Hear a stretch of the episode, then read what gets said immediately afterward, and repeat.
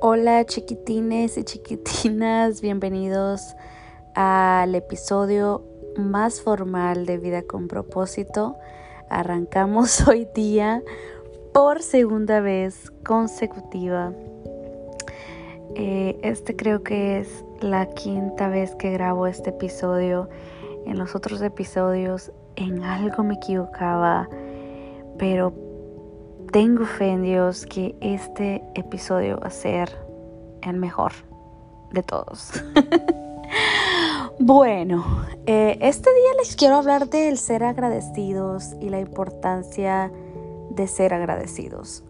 Eh, no solamente con Dios, sino con nuestros seres queridos, con nuestros amigos, con nuestros jefes, con las personas con las que nos relacionamos a diario pienso que el ser agradecido es un, valor tan bonito y, un valor que ha sido bastante recalcado en la, en la cultura, sobre todo hispana, eh, que muchas veces pierde su significado, o sea, solemos decir gracias por todo, pero en realidad, ¿de verdad estamos agradecidos?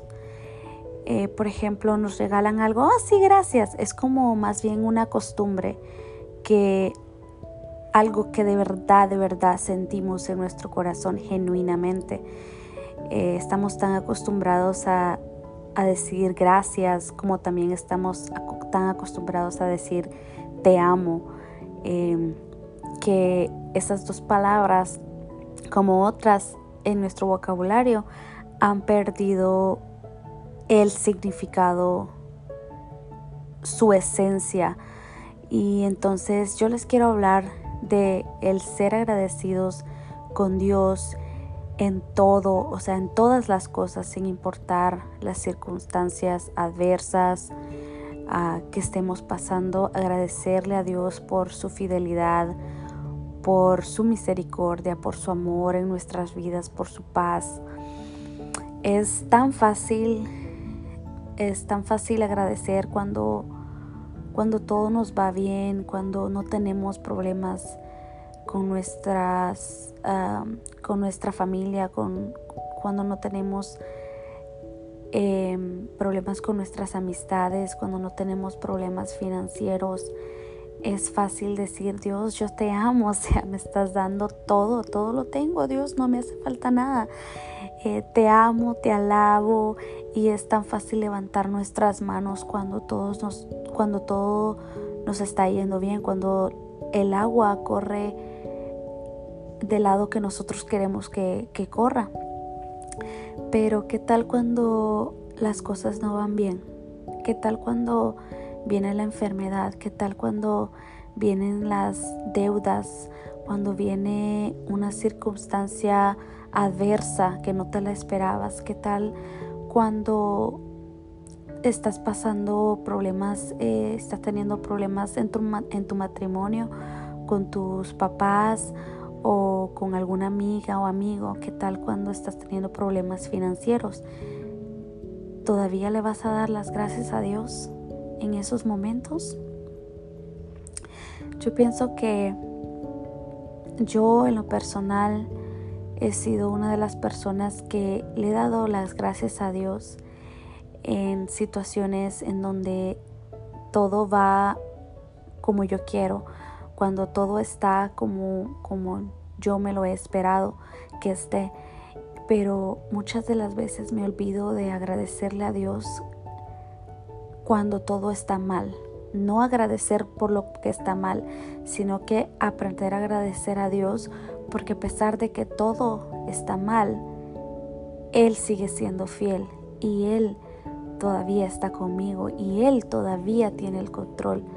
O sea, pararte en medio de tu situación adversa y decir, Dios, estoy pasando por esta situación difícil en mi vida, por este divorcio difícil en mi vida, pero yo sé que tú estás en control y te doy las gracias porque tú no te has olvidado de mí. Es un poco difícil, la verdad, poder decir Gracias Dios, porque a pesar de que mi hijo se murió o tuvo este accidente o a pesar de que estoy pasando por esta enfermedad, yo sé que tú estás conmigo y tú me vas a sacar de esto y todo me va a servir para bien. Tú vas a tornar lo que el enemigo quiso para mi mal, tú lo vas a tornar para bien. Es bastante difícil pararse y decir estas palabras. Y lo digo por experiencia, se requiere una fe. Hace poco eh, escuché un, un, mensaje de una hermana que hablaba de la fe agresiva y pienso que para poder decir estas palabras se requiere de esa fe agresiva, esa fe para con Dios, esa fe de que Dios está trabajando para nuestro bien. Se requiere que creamos en nuestro corazón el capítulo de Jeremías 29:11 que dice que Dios tiene planes de bien para nuestras vidas y no de mal, para darnos un futuro y una esperanza. Se requiere esa fe agresiva cuando todo nos está saliendo mal y poder decir gloria a ti Señor y todavía poder darle la honra, la, la gloria, la alabanza a Dios. Pienso que pienso que cuando no todo nos está resultando bien es cuando tenemos que darle más gloria y es cuando tenemos que alabar y adorar más. No todo el tiempo lo hago, ¿verdad? Pero siento que es una práctica que tenemos que, que llevar a cabo como cristianos que somos y aprender, o sea, el ser agradecidos es, es algo que tenemos que aprender y practicar a diario. Em, al igual a, al amar, o sea, es una decisión que tenemos que tomar. Yo decido ser agradecida en los momentos de de dificultad, ser agradecida con Dios. Y encontramos en la Biblia muchos personajes que fueron agradecidos con Dios a pesar de que la situación no se miraba muy buena, que se dijera, pero ellos confiaban en, un Dios fiel y nunca perdieron su confianza en Dios a pesar de que todo eh, no se miraba muy, muy claro. Por ejemplo, Noé. Eh, Noé, Dios lo libró a él y a su familia en el arca. Pero ustedes se han puesto a pensar cuando Noé salió del arca, no había nada en la tierra. Dios quitó todo sobre la tierra. Todo murió, todo hombre, o sea, todo se fue. Cuando Noé salió del arca después de todos esos días que el agua estuvo en la, en la, sobre la tierra, era como volver a empezar de nuevo. Pero en ningún momento Noé dijo, Señor, todos estos días te serví y ahora tengo que empezar de nuevo o sea, no tengo nada, no tengo, no tengo nada. Tengo que volver a construir mi casa, tengo que volver a, a hacer amigos, porque me imagino que antes de que aconteciera el diluvio, eh, Noé tenía una vida por delante, o sea, Noé era una persona como tú y como yo, y se me hace muy difícil creer que Noé era un hombre solitario, o sea, Noé me imagino que tenía amigos, amigos, personas que él conocía y que, lamentablemente se, se, fueron en el, se fueron en el diluvio, se murieron. Pero Noé nunca, nunca dice la Biblia que Noé se quejó. Y más bien cuando Noé salió del arca, lo primero que hizo fue construir un altar, un altar y quemó holocausto para Dios, para agradecerle para agradecerle porque Dios había cumplido su promesa de librarlo.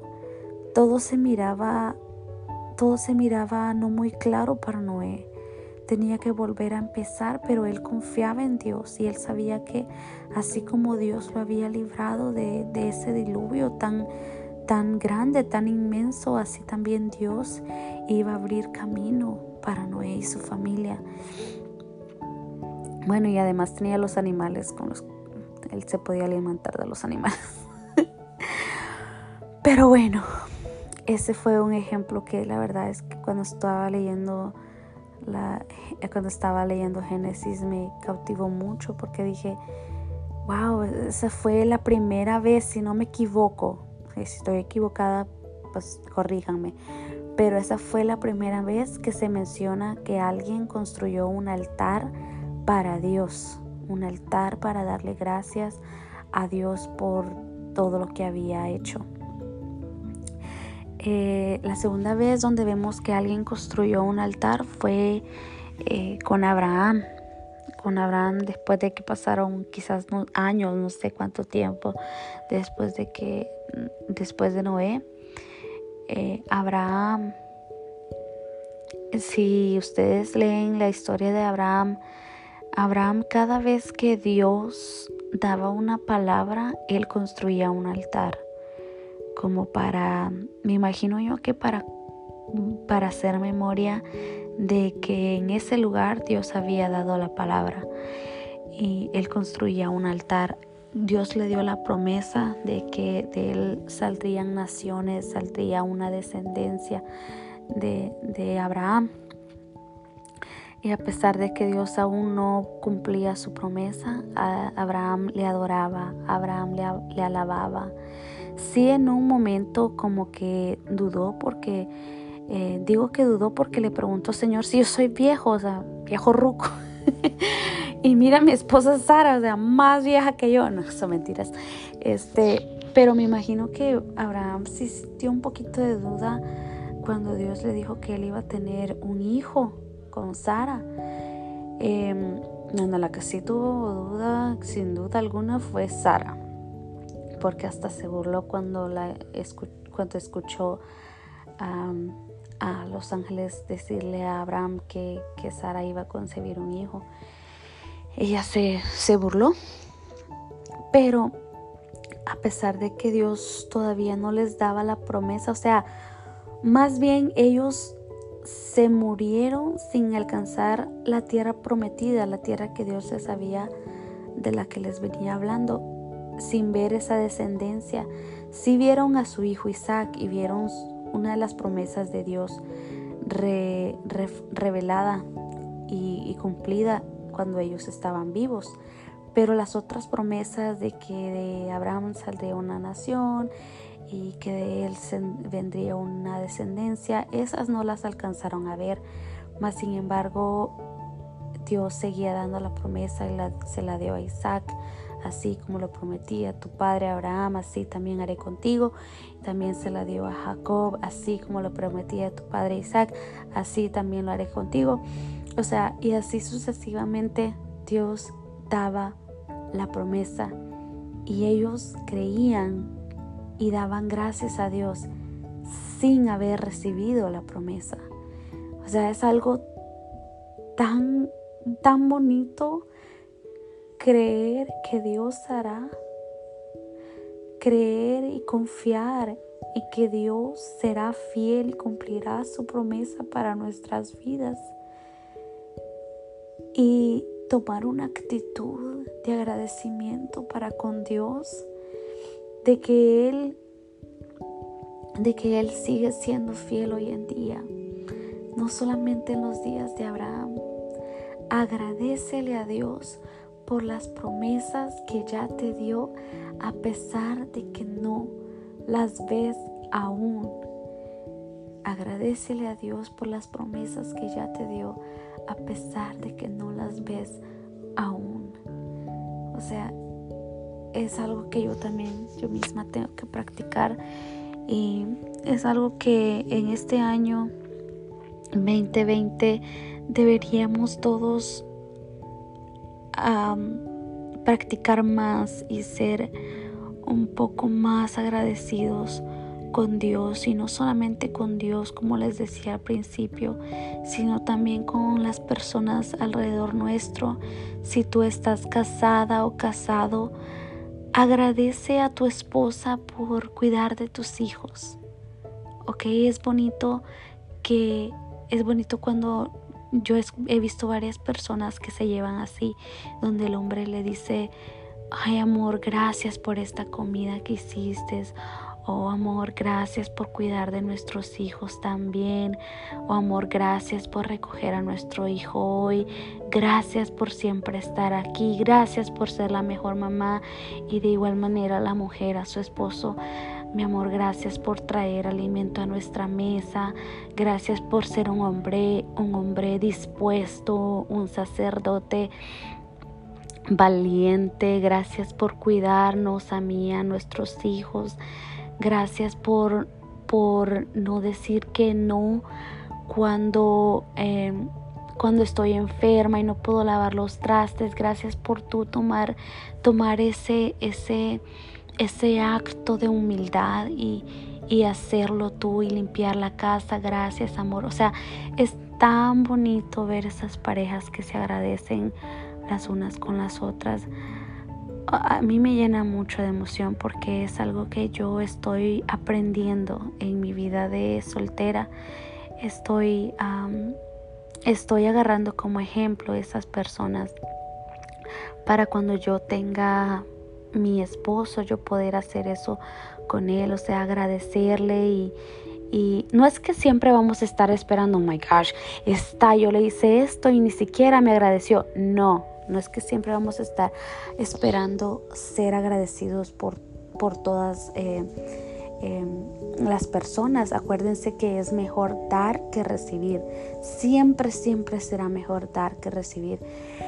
Entonces, pero sí eh, sería bueno que, de vez en cuando eh, aprendamos a reconocer, a reconocer el esfuerzo de los demás y dar las gracias.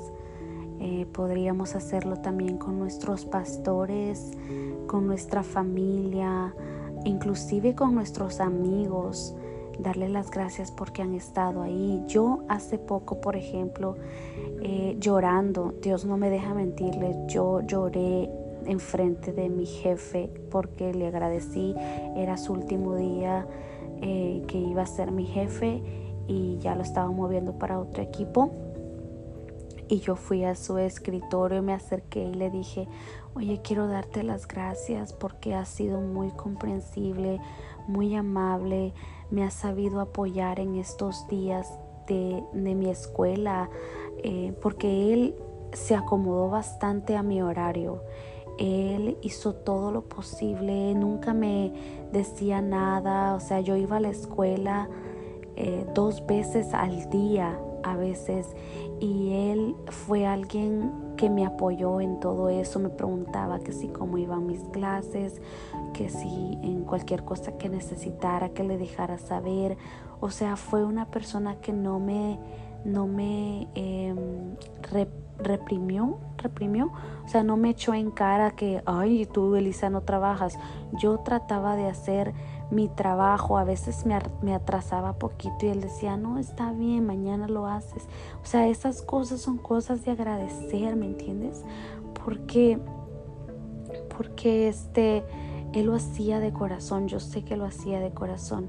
Y de igual manera pienso que eh, tenemos que, cualquier oportunidad que encontremos, usémosla. Tomemos provecho de esa oportunidad para agradecer a esas personas que alguna vez, en alguna vez hicieron algo por nosotras. Y yo estoy segura que como, o sea, como cristianos no deberíamos de esperar ser agradecidos, sino que dar todo y hacer todo como para el Señor, dice la Biblia, y hacerlo todo de corazón, o sea, hacerlo todo sin esperar nada a cambio. Pero cuando tú te acercas a alguien y le agradeces, wow, se siente, se siente muy bonito.